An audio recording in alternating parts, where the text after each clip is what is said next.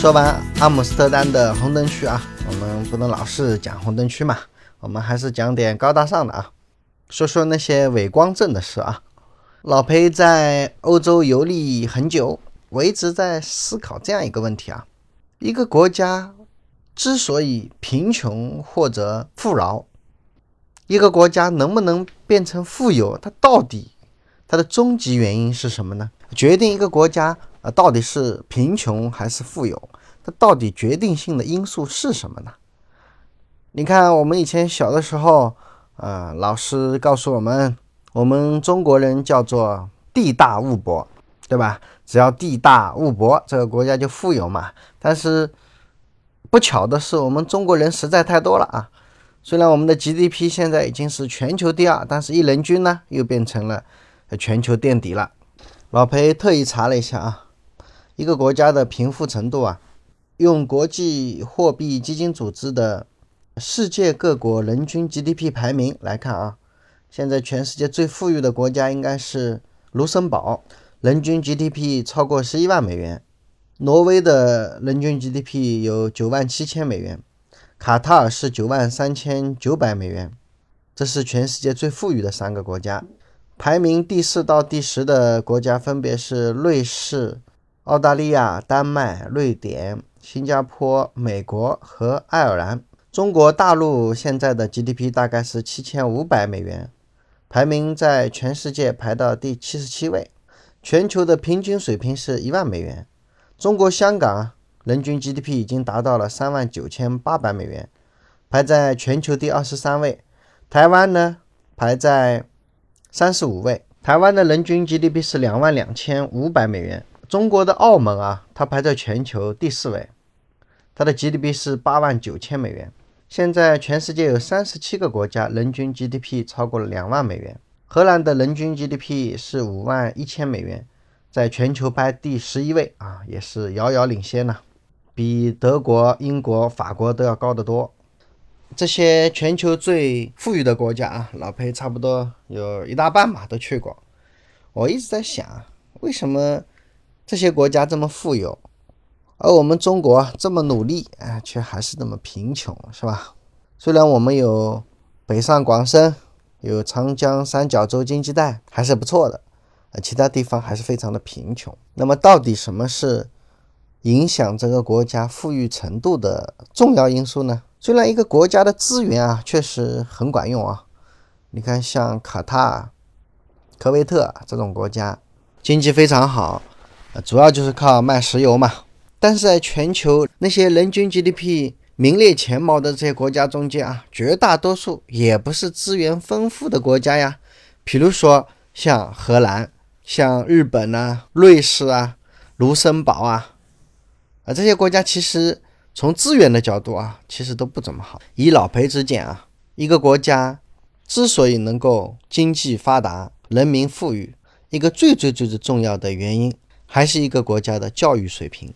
我们总是说中国古代我们的经济比较好啊，我们古代有非常光辉灿烂的文化。中国古代的四大发明，什么造纸术啊、指南针啊、火药啊，还有印刷术啊，都是对世界都造成了重大的影响的发明。但是在老裴看来，这些发明啊，呃，虽然影响确实很大，但是他们都是一些偏技术类的发明。而荷兰人发明的这个东西，对人类的整个推动起到了更大的作用。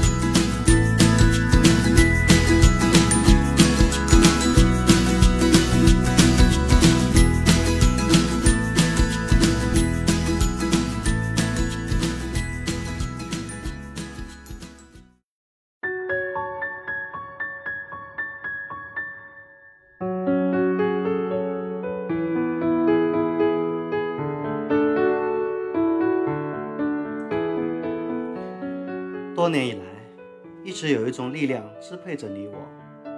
有人安排好了我们的生活，我们的衣食起居，我们的大脑被事先预定。我们应该知道什么？我们不应该知道什么？什么是有用的知识？什么是没用的知识？你需要的或者不需要的，一切都被事先规定好。我们的大脑按照规定的方式思考，我们的人生按照规定的方式度过。我们害怕离开这个轨道，因为他们说不要乱跑，不要胡思乱想，只有这里才是唯一安全的港湾。我们不约而同地以为未知的世界是可怕的世界。没有人捆绑我们的脚步，更没有人捆绑住我们的思想，是我们自己用混沌的知识蒙蔽了双眼，蒙蔽了大脑。我们的大脑塞满了谬误，我们的大脑里塞满了以为。我们在谬误中迷失，在谬误中习惯性的撒腿奔跑。要知道，如果方向错了，跑得越快，离你心中的梦想越远。大脑归零。想象自己是个孩子，放慢脚步，调整方向，重新开始认知世界。大脑归零，跟老裴一起游荡在声音里，用婴儿般的耳朵重新认知这个世界。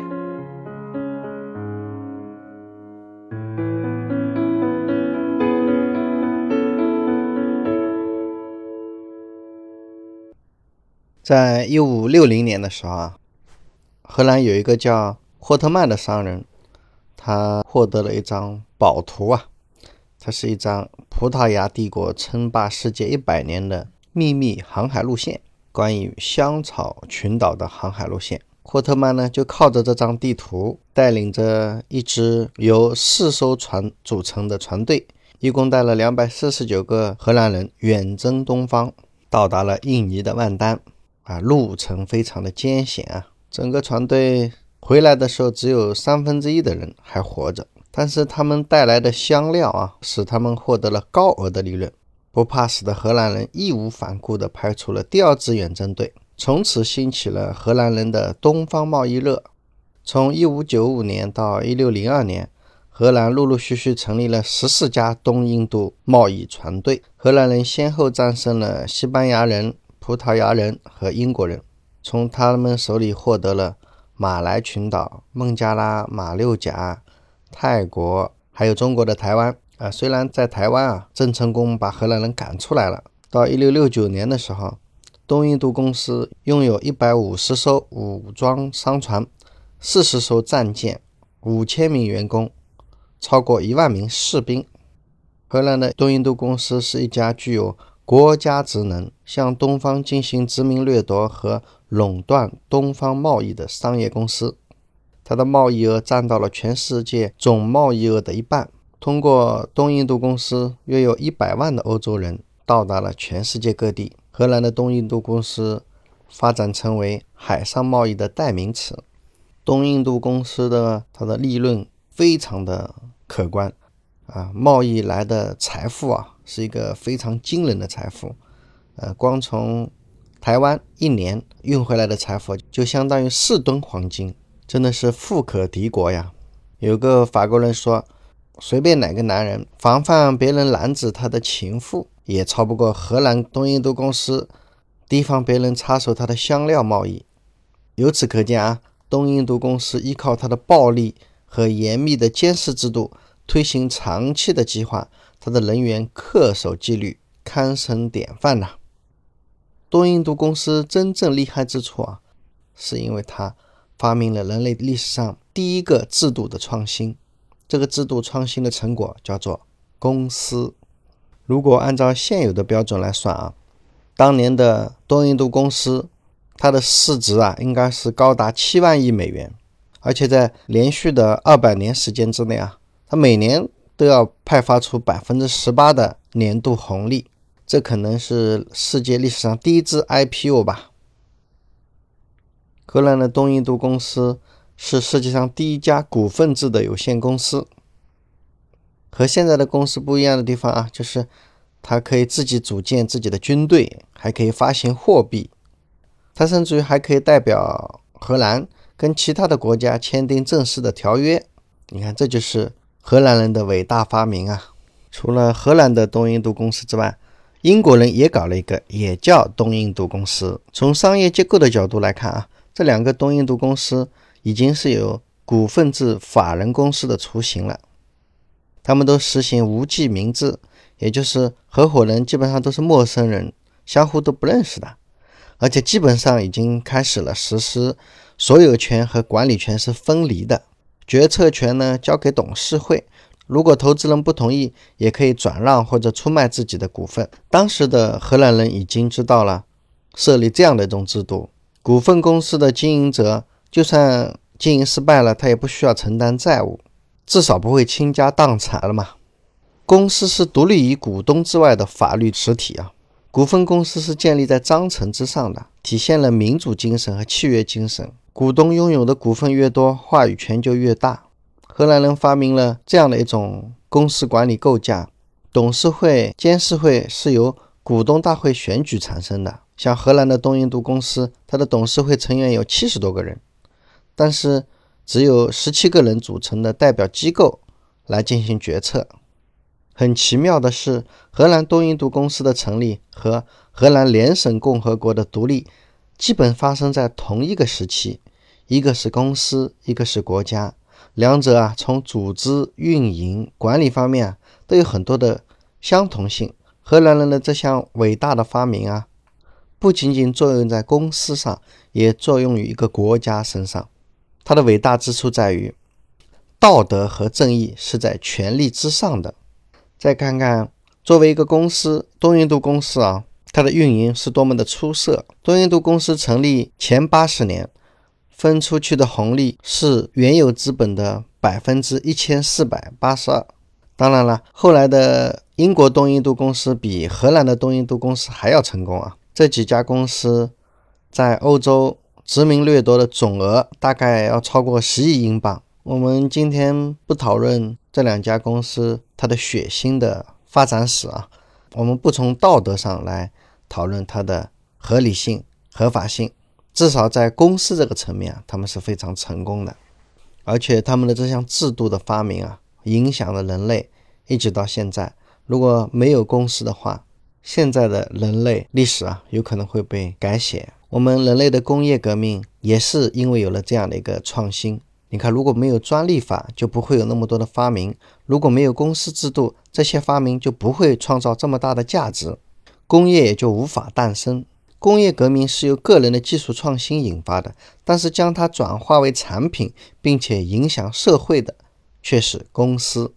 你看，中国虽然有四大发明，但是我们中国没有能力去运用这四大发明，就是因为我们无法诞生像公司这样的一个伟大的制度创新。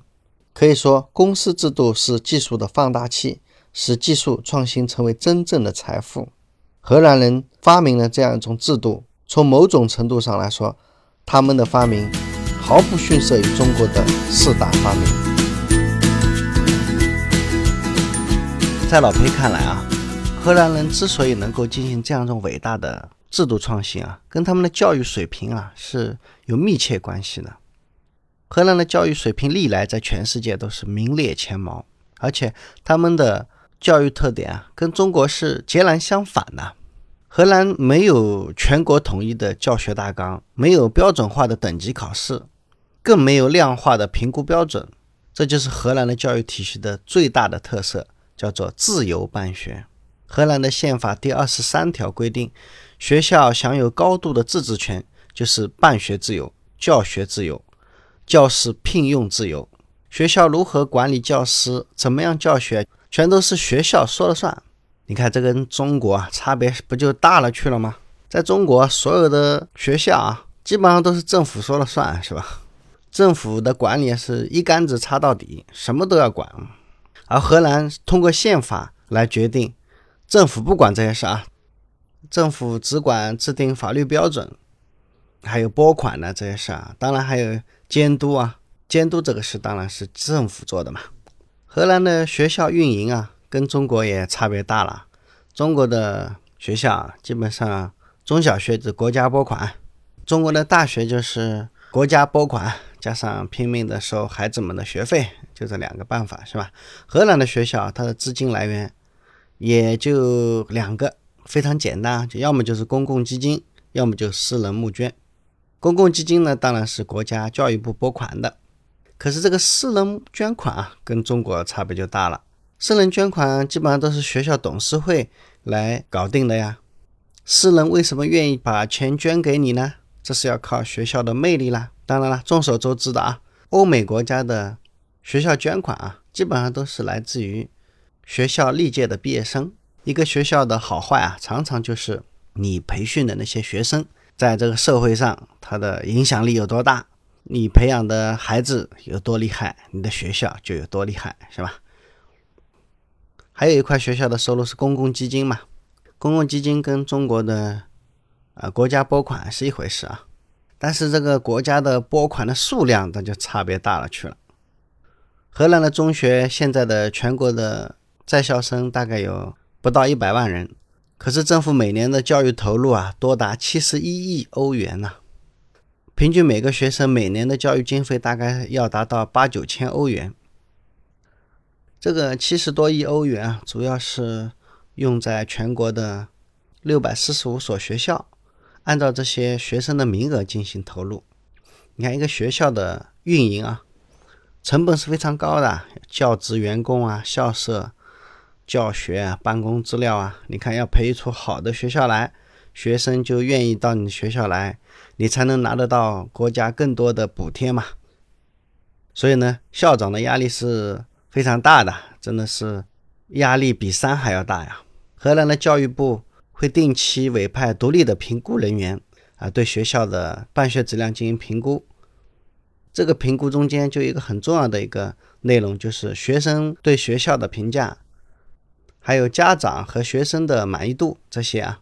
你看，作为一个非营利性机构，荷兰的学校为什么能够培养出优秀的人才啊？跟中国有很大的差别，我刚才都已经介绍了。从制度的角度来看啊，学校的自由办学是一个非常重要的一个前提。其次呢，国家这么大量的投入在教育上，这个是确保荷兰的教育水准达到全球先进水平的一个重要保证。你看，这就是荷兰的教育能够领先于全球的重要原因嘛。一个国家的教育水准才是这个国家真正的未来啊！好吧，关于荷兰啊，今天啊东扯西扯讲了一大堆啊，不知道大家还有没有什么想听的，也可以在底下留言啊。老裴如果看到你的留言，我就可以在下期的节目中再跟大家补充一下。好吧，关于荷兰就讲到这里，今天就到这里吧。